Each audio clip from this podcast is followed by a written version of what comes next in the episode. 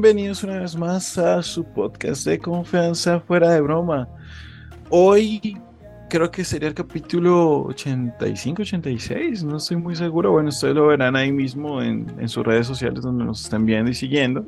Primero agradecerles por pues esa audiencia fiel que se mantiene escuchando semana tras semana, que no nos ha dejado escuchar nunca, que ha puesto capítulos ya con pues con miles de reproducciones en, eh, bueno, no en Spotify precisamente, específicamente, sino en el contador que se le hace a, los podcasts en general.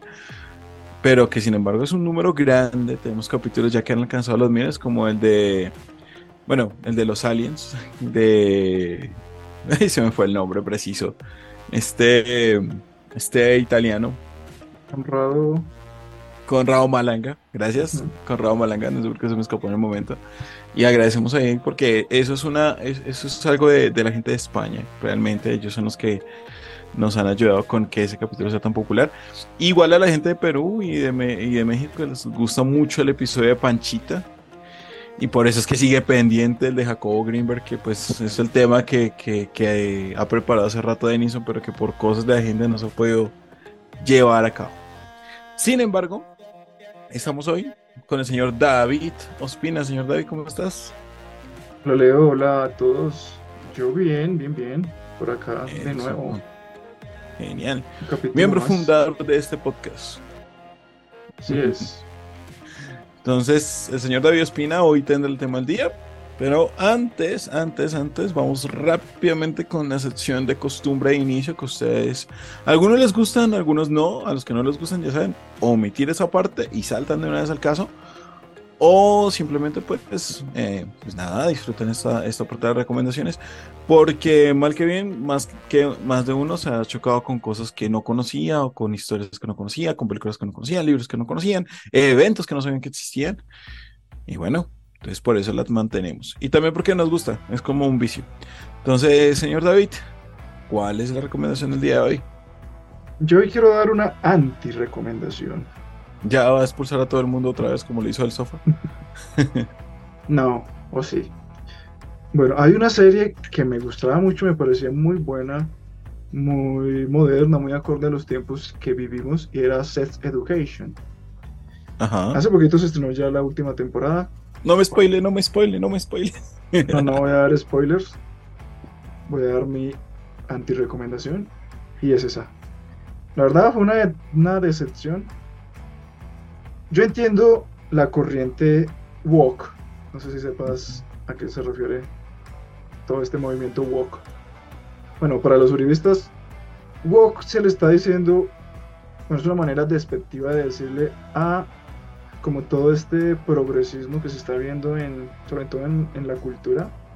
Entonces que no, que en la película se tienen que besar unas lesbianas, no, que siempre tiene que haber un negro, no, que siempre tiene que haber una pareja gay, etcétera. Todo eso como que el progresismo forzado es lo que llaman woke. Pero la serie se pasó mil kilómetros de, progre. Yo soy progre. Estoy de acuerdo con todo eso. Vea pues. esta serie se pasa. Se pasa literalmente.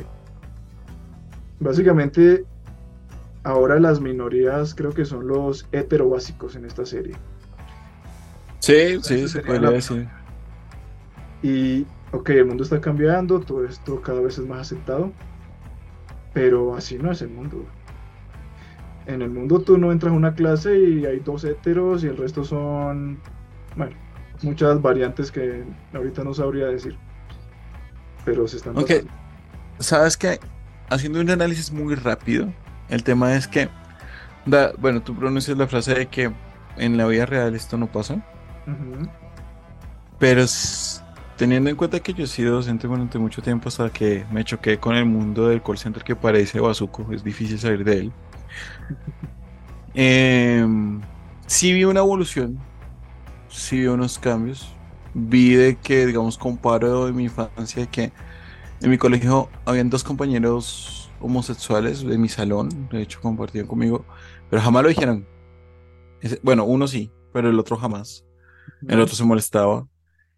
Actualmente el otro ha tenido muy buen éxito y de hecho ha tenido un cambio físico, se ha trabajado mucho su cuerpo, su físico para, para verse muchísimo mejor porque también le hacían mucho bullying en el colegio.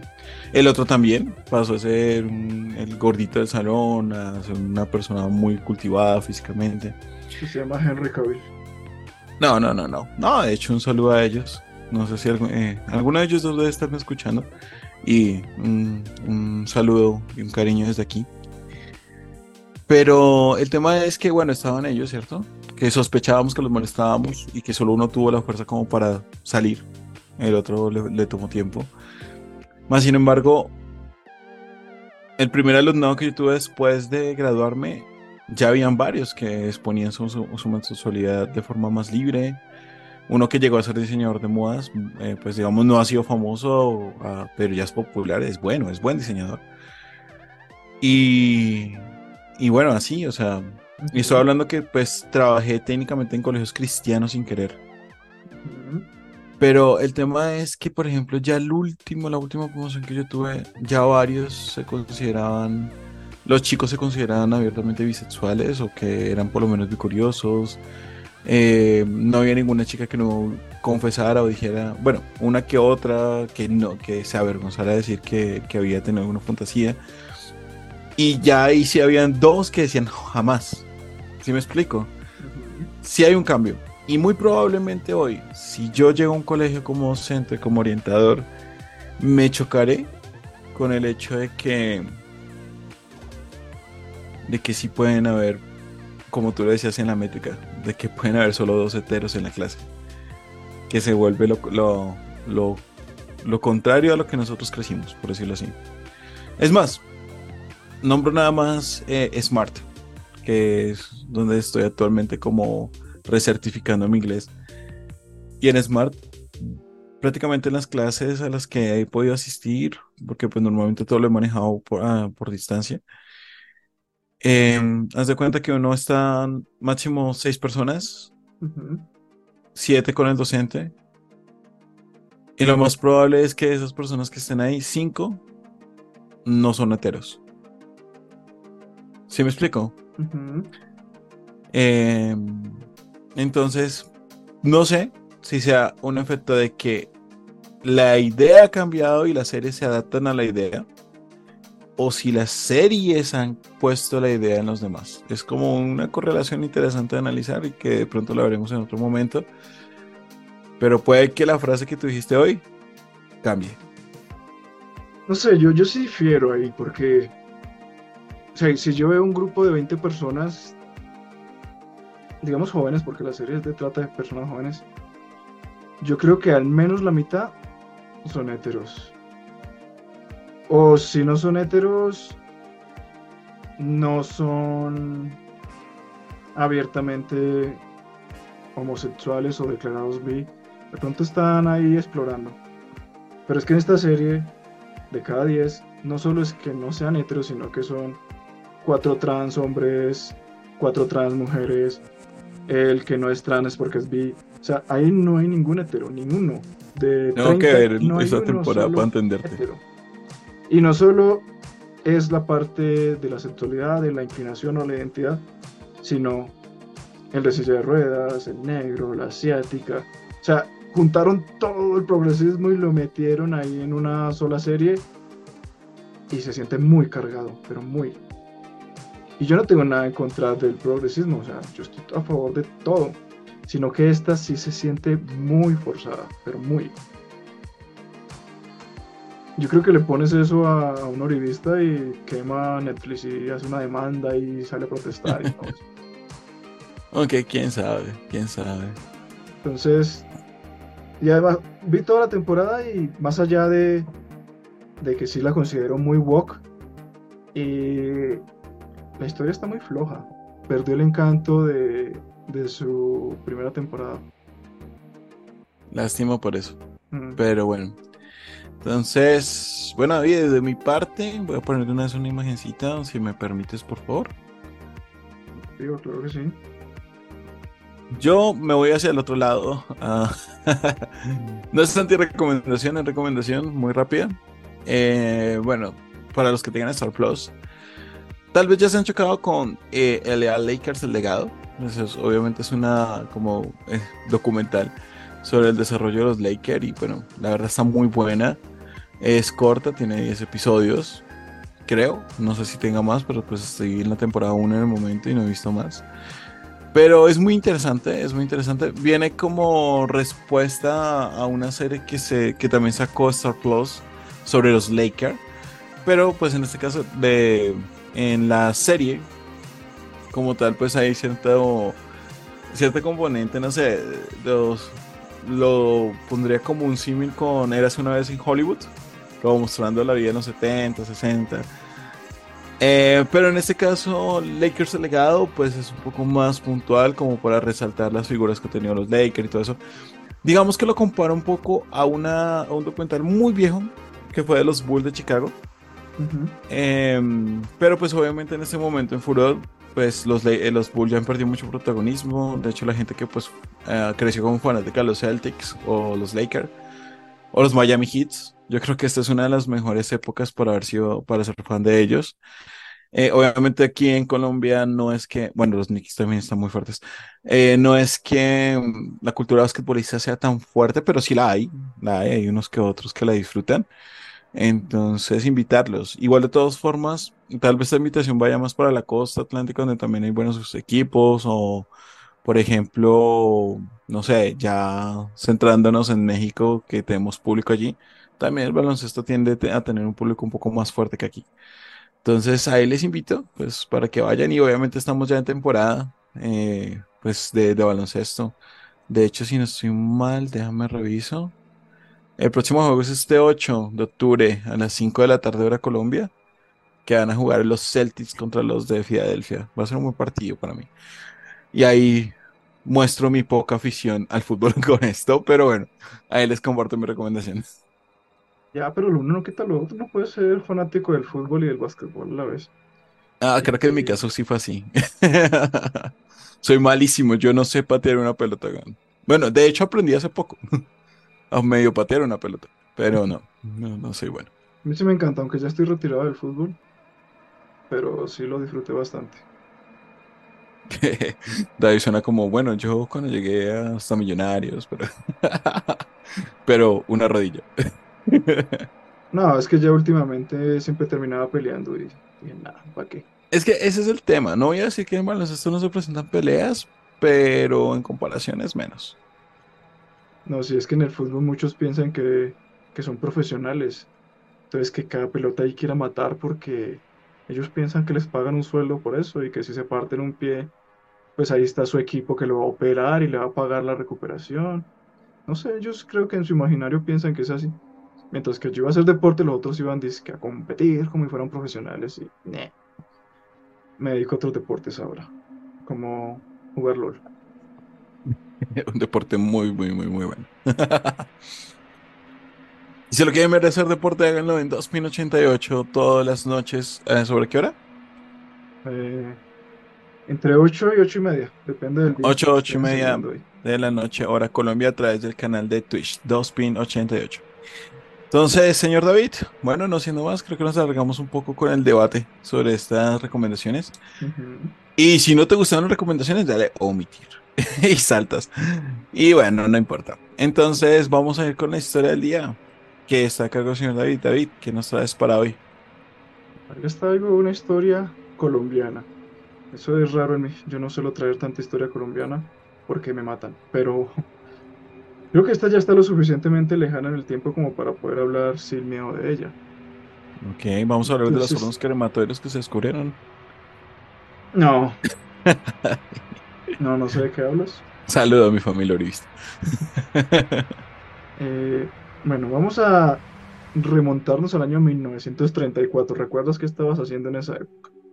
Uf, en esa época de mi vida pasada, creo que estábamos con unos problemas económicos aún aquí en Colombia, producto del, del golpe de la depresión del, del 29. Am, creo que estábamos, no sé si eso era antes del Bogotazo o después del Bogotazo. Estoy No, perdido. no, esto es antes, esto es antes. Eso es antes, ¿cierto? Sí, sí, sí. Entonces todavía había el tranvía. Bogotá estaba como una economía fuerte. un peso colombiano, bueno, 50 pesos colombianos equivalía como casi a 2 millones de pesos prácticamente actuales. Se perdió mi hijo en ese entonces. La regresión. Fue cuando fui convertido en inmortal. Sí. Con una espada. Con un mordisco en el cuello. Bueno. Bueno, no, pues ahí. Eso es lo que me acuerdo. Bueno, ¿Qué pasaba en esa época? En 1934 dijiste, ¿no? Como recordarás, estaba el presidente Alfonso López Fumarejo. Ah, queridísimo. Sí. Además, si nos salimos un poco del plano nacional, Hitler ya estaba tomando el poder en Alemania. Eminencia. Sí, de hecho, había acabado de decretar. Estaba empezando como con la supremacía racial, entonces todo el que tuviera enfermedades hereditarias, fuera un criminal, fuera un violador, era, ¿cómo se dice? Castrado químicamente o esterilizado químicamente. Bueno, esterilizado más bien, obligatoriamente, quiera o no quiera, porque ellos querían pues ser puros, sanos, guapos, mejor dicho, todo.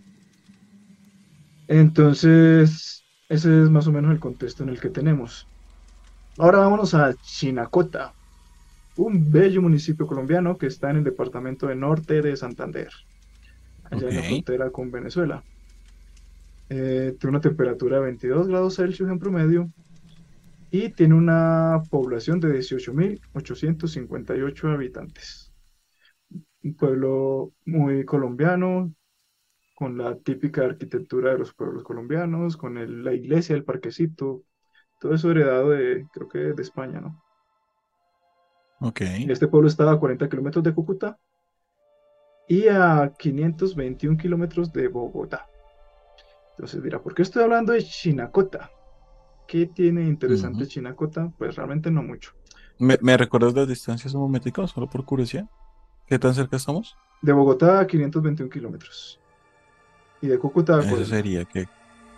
¿Como cuántas horas en cicla? Pues depende de cuánto pedaleas, pero. Yo diría Digamos en un promedio de 40 por hora. No, 40 por hora no te da. No, nada. ¿Mucha montaña? No, no, o sea. Cardiovascularmente no te da ir a 40 kilómetros por hora en bici, ni que fueras un ciclista profesional y ni así. No me conoces, güey. Sí. Eh, no sé, yo diría que. Fresco, fresco, ya encontré. Estamos a 12 horas en carro y a una hora en avión. Continúa. Pero en bici, ¿no era el dato en bici el que buscabas? Pero bueno, entonces, ¿qué pasó? Pues en el año 1934 nació allá en Chinacota un niño llamado Campo Elías Delgado. ¿Te suena de algo Campo Elías Delgado? Uh. Sí, sí, sí, No voy a decir nada porque esa historia va a ser muy interesante. Pero ya sé dónde vas. Campo Elías Delgado? Bueno, primero digamos que es el hijo de una pareja de venezolanos. Su acta de nacimiento dice lo siguiente: En el municipio de Chinacota, departamento del norte de Santander, República de Colombia, a 10 y 7 de mayo de 1934 se presentó el señor Elías Delgado, varón mayor de edad, de nacionalidad venezolana, domiciliado en este municipio y declaró que el día 14 de los corrientes, a las 7.30 de la noche, en la casa de habitación del declarante situado en esta población, nació un niño que se ha dado el nombre de Campo Elías Delgado, hijo legítimo del declarante y de Rita Elisa Morales, también venezolana y vecina de este municipio. Abuelos paternos Mercedes Delgado y maternos Luis María Morales y Elisa Nieto. Fueron testigos los señores Jaime Marisa y Jesús María Gamboa, en fe de la cual se firma la presente acta. Entonces, mediante esta acta queda oficializado el nacimiento de Campo Elías Delgado en el municipio de Chinacota en el año de 1934, un 14 de mayo. Buen mes, buen mes. Ustedes dirán, pero ¿por qué me está hablando de este sujeto? Pues este sujeto tiene la, ¿cómo decirlo? la muy desgraciada fama de ser el primer sprint killer colombiano y se discute también que puede ser de la historia incluso. Ustedes dirán que es un sprint killer, mis queridos oyentes uribistas.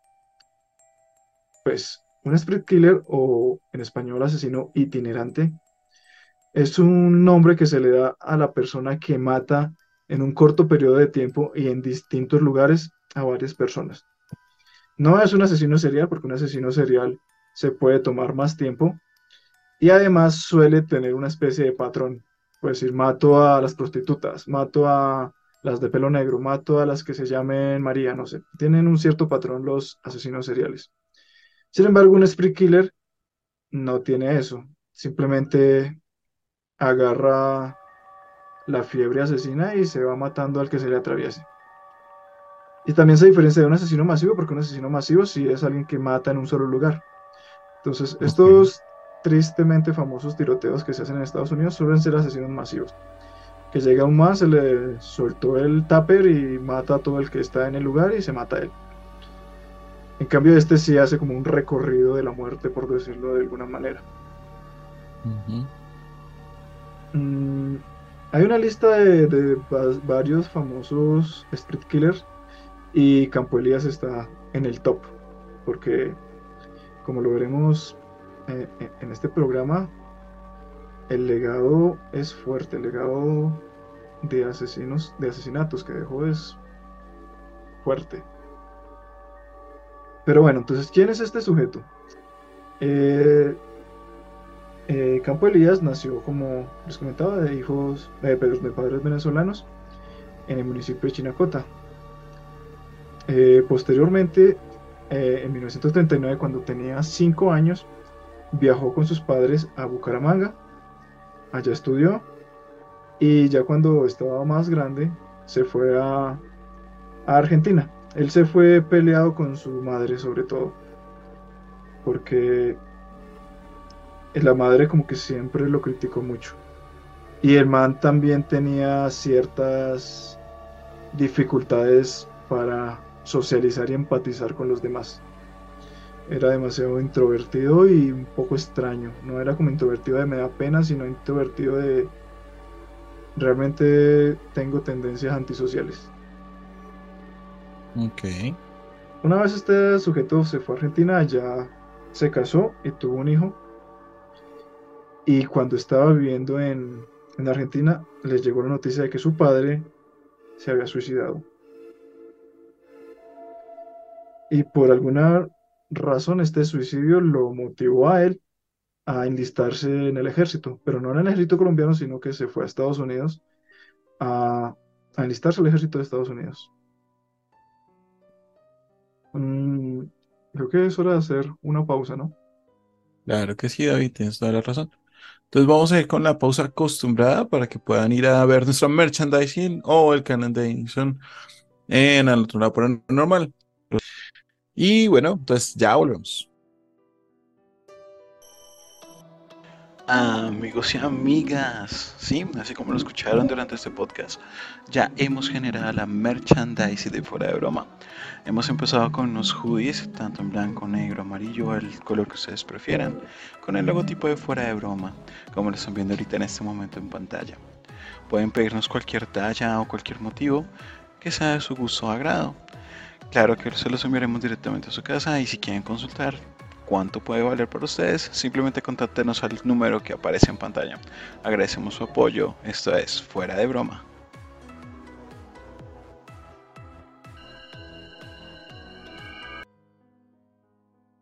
Y continuamos, espero que hayan disfrutado del preludio, el intermedio. Pero pues ya saben que esto es una cuestión netamente obligatoria que a veces podemos saltar, a veces no, pero bueno, aquí estamos y vamos a continuar con esta historia. Entonces seguimos con la historia del señor Campo, Campo Elías, iba a decir Campo Santo, con el señor Campo Elías, el primer asesino, probablemente, el primer asesino, asesino relámpago, que sería como el término en español, de la historia. Entonces, ¿qué pasó más con este hijo de venezolanos? Mm, sí, Spree Killer o Asesino Relámpago o también Asesino Itinerante, son como las traducciones en español. Eh, bueno, entonces íbamos en el que él se fue a enlistar a los Estados Unidos al ejército. Yo recuerdo en una presentación de una feria del libro de Mario Mendoza, el escritor, creo que eso lo, ya lo mencioné aquí en un pasado programa. Yo fui a la presentación de, de la versión de novela gráfica de su libro que es Satanás, donde precisamente cuenta algo de la historia de este señor. Mario Mendoza mencionaba que Campo Elías había estado en la guerra de Vietnam. Y no una, sino que estuvo, terminó su servicio allá y luego se ofreció de voluntario a volver a una guerra. Sin embargo, hay información que como que contradice este hecho. O sea, popularmente y también gracias a Mario Mendoza se conoce que él estuvo en la guerra de Vietnam dos veces. Sin embargo, eh, se supone que, de acuerdo al Registro Nacional de Personal de Estados Unidos, Campo Elías prestó servicio militar con el ejército de Estados Unidos el 12 de agosto de 1975 y el 11 de agosto de 1978 78 recibió alta honorable con rango de sargento primero.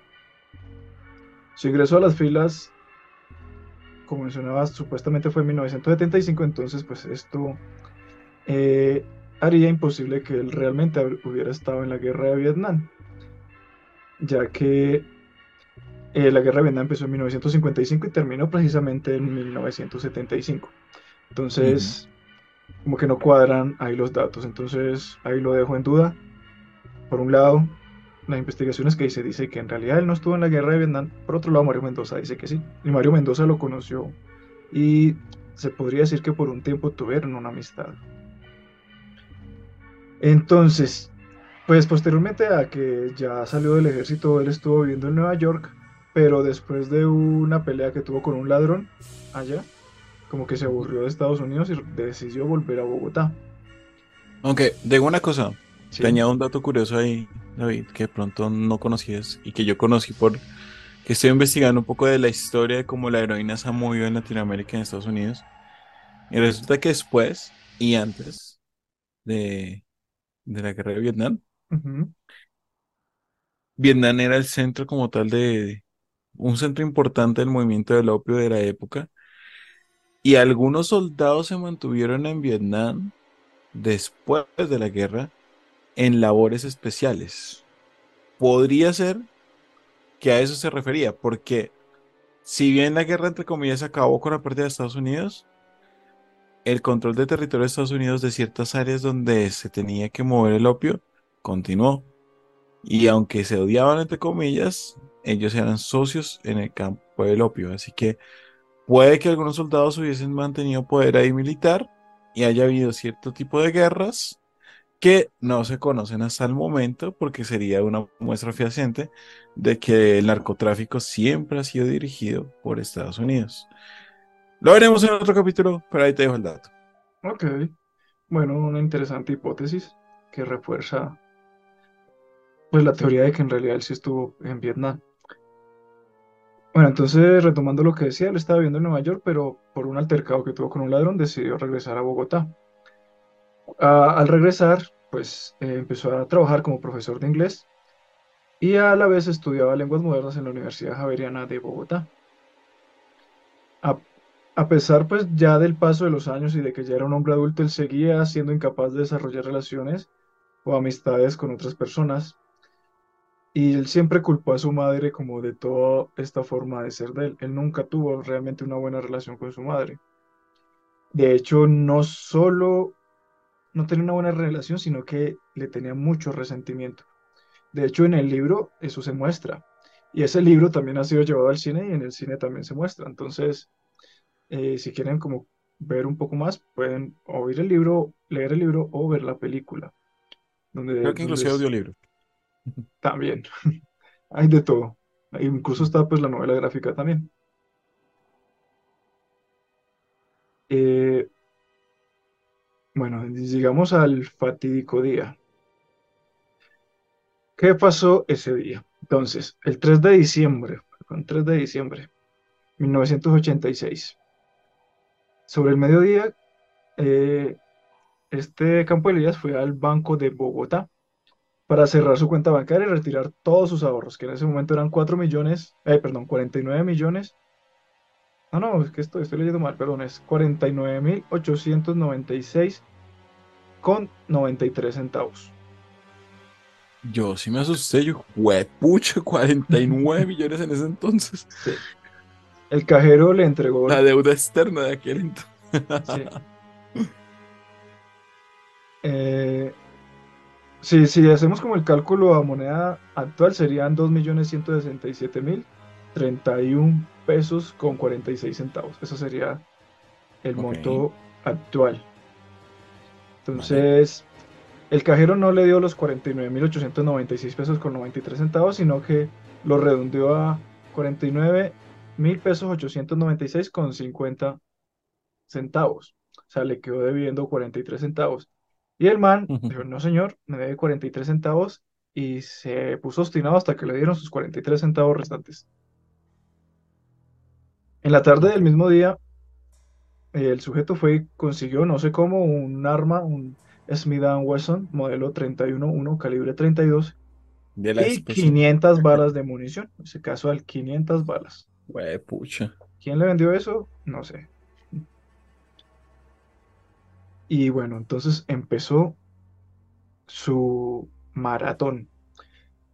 El 4 de diciembre de 1986, o sea, el día siguiente, eh, él era profesor de inglés y, estaba, y tenía, era profesor de inglés privado y tenía una alumna de la cual, pues no diría que estaba enamorado, pero sí le tenía ganas. Ok. Entonces él sacó su cuchillo, eh, se la clavó en la vagina y empezó a subir, subir, subir hasta el cuello. Y cuentan, sobre todo Mario Mendoza en su obra, que él eh, pues sintió placer. Ajá. Que él sintió placer sexual mientras hacía este hecho. Era casi como si la estuviera violando o algo así. Y la mató y la abrió así como, como fuera una mariposa. Ese fue su primer asesinato. Eh, posteriormente mató a la mamá de la niña, de la estudiante, de la misma manera. Con un cuchillo la, la abrió y volvió a su casa. Yo creo que aquí hay que hacer una pequeña pausa porque así es.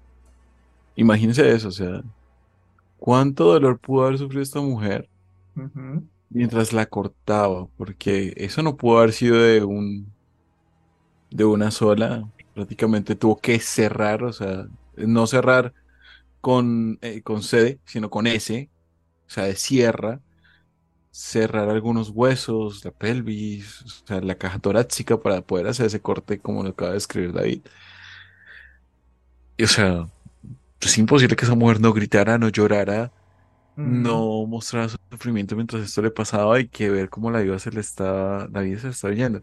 Probablemente en algún momento quedó en shock y en silencio, pero no, pero muy probablemente fue una tortura inimaginable. Sí. Sí, no es una linda forma de irse de este mundo. Bueno, posteriormente, ya en su casa, eh, mató a su mamá. Él siempre le había tenido resentimiento, así que de un disparo en la cabeza mató a su mamá. La envolvió en papel periódico y le prendió fuego. Posteriormente salió de su casa y empezó a ir por los apartamentos del edificio donde vivía, gritando fuego, fuego, fuego, y a todo el que abría le iba pegando un disparo, matándolo. o sea, todo el que salía porque él decía fuego. No, él decía fuego, tocaba las puertas y el que le abría, tan, fuego, fuego, fuego, abría, tan. O sea, se le voló el tupper. Literalmente dijo, ¿por qué no? Eh, y luego de aquí se fue al restaurante Poseto, restaurante italiano, que estuve mirando y ya como que la sede donde ocurrió esta matanza ya no es la sede del restaurante, sin embargo el restaurante sí sigue existiendo. Así que para los que quieran, aunque pues ya no es lo mismo porque ya no sería el mismo lugar, pues podrían ir a este restaurante. ¿Qué hizo? Pues llegó, se sentó, pidió una pasta a la boloñesa, se la comió tranquilamente y cuando pues terminó de comer, sacó su revólver, iba mesa por mesa arrinconando a las personas y matándolas a sangre fría. Entonces, Eh, una de las personas a las que, estaba presente llamó a la policía, sin embargo, esta persona también murió. Y aquí pues ya hay versiones encontradas. Algunos dicen que el hombre, pues después de haber matado a... ¿A cuántas personas mató? Bueno, el dato total de las muertes de él en, esta, en este recorrido fue de 32 personas y 15 heridos. Entonces ese fue como su récord criminal. Contando pues la, la, hija de la chica, perdón, la estudiante de inglés, la mamá de la estudiante de inglés, su propia madre, los vecinos de su edificio y las personas a las que mató en, en el restaurante. Y bueno, y aquí hay pues una discrepancia o versiones encontradas. Unos dicen que él se suicidó, que de hecho muchas de las personas que murieron en, en el restaurante murieron también por culpa de la policía, porque la policía llegó mientras él estaba haciendo esta masacre y la policía también abrió fuego. Entonces no se sabe si la, la persona además eh, fueron asesinadas por la policía, porque de hecho se dice que, que muchas de las víctimas tenían balas de ametralladora SUSI, y pues esto era propiedad de la policía, porque este sujeto iba armado de revólver. Entonces creo que sí hubo ahí parte de eso. Entonces, bueno, y es posible, ¿no? Porque de, de, pronto me estoy adelantando algo que tú ibas a decir, pero si yo no estoy mal en ese, en esta situación de lo del restaurante, la puerta del restaurante, murió un líder del Partido Liberal, ¿no? De ese entonces. Mm, Pero Realmente ese dato. De hecho, acá tengo el dato de todas las víctimas y efectivamente, Carlos Alfredo Cabal Cabal se llama el, el sujeto que murió. Y no solo, no solo él era como la persona reconocida. También murió Diana Cuevas, que era ejecutiva de la revista Cromos. Murió Jairo Enrique Gómez. no lo recordaba. Murió Jairo Enrique Gómez Remolina, director de la revista Bea. Murió Álvaro Pérez Buitrago, mayor del ejército. O sea, había gente importante en ese restaurante entonces, en el momento. Sí, sí, sí. También dicen Claudia Marcela Rincón, una niña de 14 años, dicen hija de Nora Becerra. No sé quién es Nora Becerra. Pero Nora Becerra también murió en el lugar. Ok. Bueno. Bueno, ahí está, eh, entonces no estaba tan perdido con ese dato. Y bueno, lo que decía, hay hechos contradictorios sobre la muerte. Él dice que él, pues después de causar estos asesinatos, él mismo se suicidó. Otros dicen que murió a causa de las balas de la policía. Entonces, y de hecho el informe oficial es que murió por la policía en el lugar de los hechos. Pero pues, eh, pues a ciencia cierta no se sabe. Eh, en esta reunión o, presentación del libro de Mario Mendoza, Mario Mendoza decía que Campo Elías antes de hacer la masacre lo llamó y le dijo que lo que iba a hacer, él tenía que contarlo en, en sus libros. Pues efectivamente de ahí salió el libro de Satanás. Ok, aquí hay algo que, de pronto no, me quedó muy claro a mí y tal vez a, algunos del público.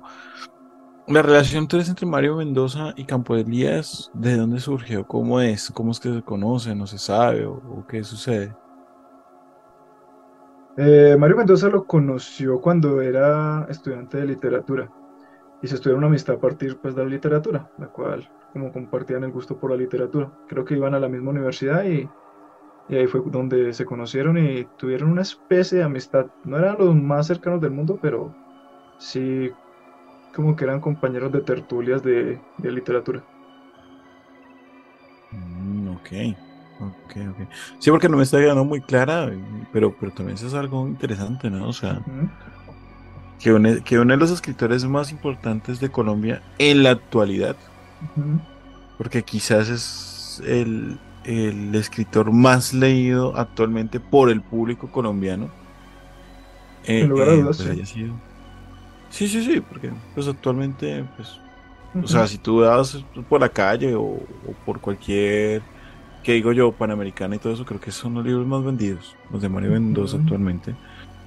No me considero fan, de hecho hasta ahorita me estoy acercando a su literatura, como lo hemos dicho en capítulos anteriores,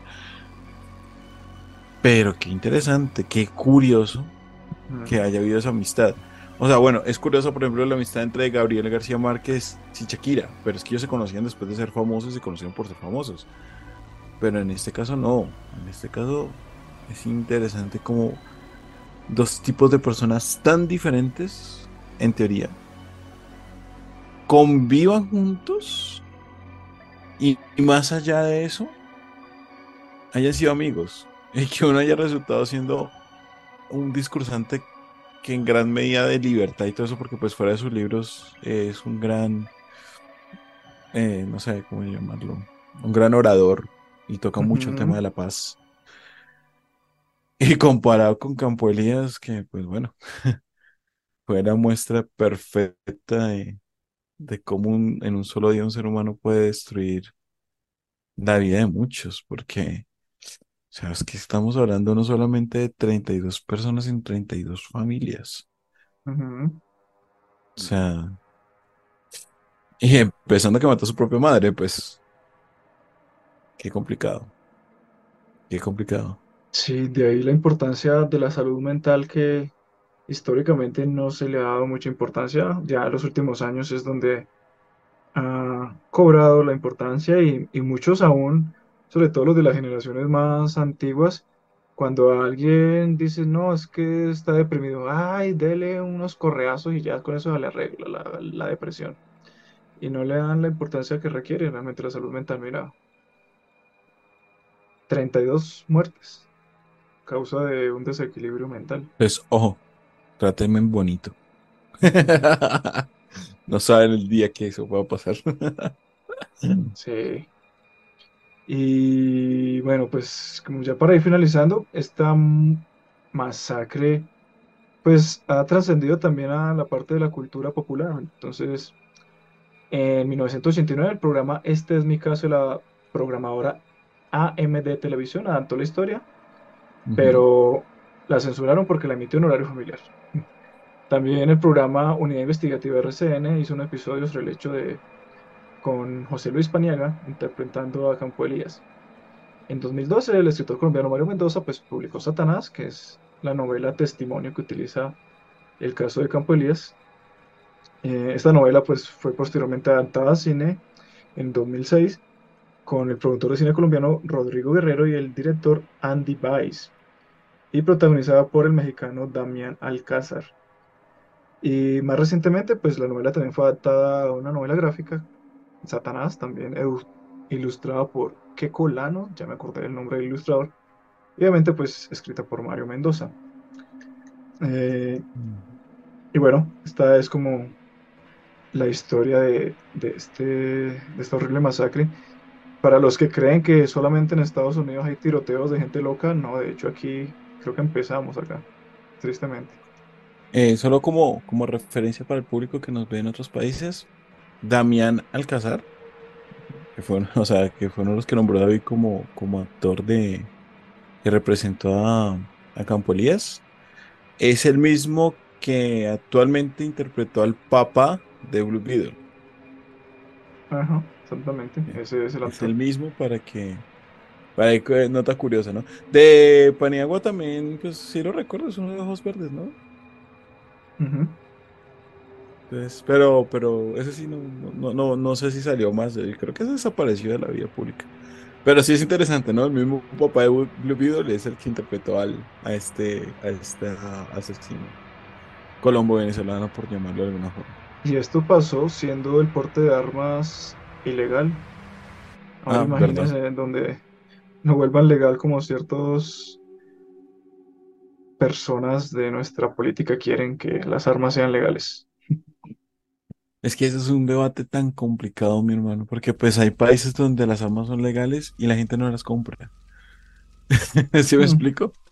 La gente no las compra, es que también la cultura. Ya, sí, pero pues como aquí pues, somos tan pacíficos, acá no es como que vayan en las calles y uno me tocó al otro en el carro y, no, no, disculpe, fue mi culpa, no, no, tranquilo, no, no, no va a pasar es que no sé, es un, es un debate complicado, es un complicado. Acá no, no, no ve el novio a la novia poniendo de los cachos, ah, listo, todo bien, adiós, terminamos, y ya, y ahí quedó pacíficamente todo solucionado. no, aquí no. No, donde ponen las armas acá, pues se hace un control poblacional fuerte. Pero bueno. No, sí que hay en el aire, en el aire. Entonces, pues nada, pues ahí les quedan los datos. Me gustó, pues, lo, la, Damián no sabía que la había interpretado. Me acordé del nombre porque. Eh, no sé si tú recuerdas la serie Cadabra. Sí, claro, ahí también salía. Ahí también salía como mago, y pues la verdad es que me gustaba su papel. del protagonista, algo así. Ajá, algo así. Entonces por eso fue que lo... Se me disparó de una vez en la cabeza que, que reconocía el nombre. Pero bueno, y una curiosidad ahí. Entonces, esta es una historia muy compleja. Y como lo dice David, es una historia que hay que releer varias veces y verla desde varias perspectivas, desde varias interpretaciones de la historia, porque es algo que prácticamente nos dice a todos que en cualquier momento cualquiera puede convertirse en un asesino. Cualquiera, sin excepción alguna, cualquiera.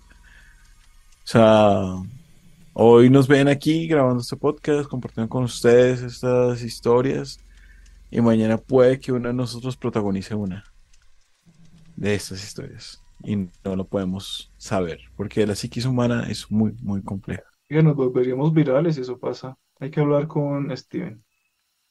que Steven se sacrifique por el equipo. sí. Sí, no, no, confío en que Iván lo haga, pero un solo Iván. que agarre la ambulancia y Por cierto, gente, hoy el día de hoy, mientras estamos grabando, también se está publicando un envío en TikTok dirigido por el señor Denison, quien está haciendo un análisis de la película de Freddy Krueger. De eso podrán ver cortos tanto en, puede que en fuera de broma, ya lo decidiremos, o directamente en el canal de Al otro lado paranormal, para que vayan a ver los cortos que quedan en TikTok de ambos canales. Entonces, no sé, David, ¿hay algo más que nos quede en tintero? No, has comprado el arma, ¿verdad? No, no, no, no. Mis brazos son mis armas. Ah, calmado. moriremos a cuchillazos. Pero bueno. Entonces, eso es todo por el día de hoy, al parecer. Es un capítulo. Siento que lo sentí ligeramente corto, aunque probablemente yo lo siento corto por ahí, duró dos, tres horas. Pero esperemos que ustedes también lo hayan disfrutado y que nos sigan en nuestras redes sociales. Recuerden seguirnos en TikTok, como fuera de broma. También estamos en Threads, la red social nueva de, de bueno, asociada a Instagram. También como fuera de broma, donde publicamos hilos con, los, eh, con algunas miniaturas, con algunos pequeños cortos de los videos. Pero sobre todo, ah, bueno, en la plataforma de TikTok hacemos algo similar también por fuera de broma. Pero sobre todo, escúchenos en Spotify, en cualquiera de sus opciones, en Deezer, en Google Podcast, Amazon, eh, Amazon Music. Eh, actualmente también en YouTube Podcast, que no existe la aplicación llamada YouTube Podcast, pero ustedes ya pueden buscar podcast a través de YouTube Music si tienen su cuenta premium de YouTube. Y, bueno, pues ahí tienen todo el contenido, pueden escucharnos a cualquier hora, cuando ustedes quieran, en cualquier lugar, y reproducirnos las veces que quieran y saltar la parte de recomendaciones a aquellos que no les gusta. Entonces esto solo ha sido todo por el día de hoy y hasta pronto.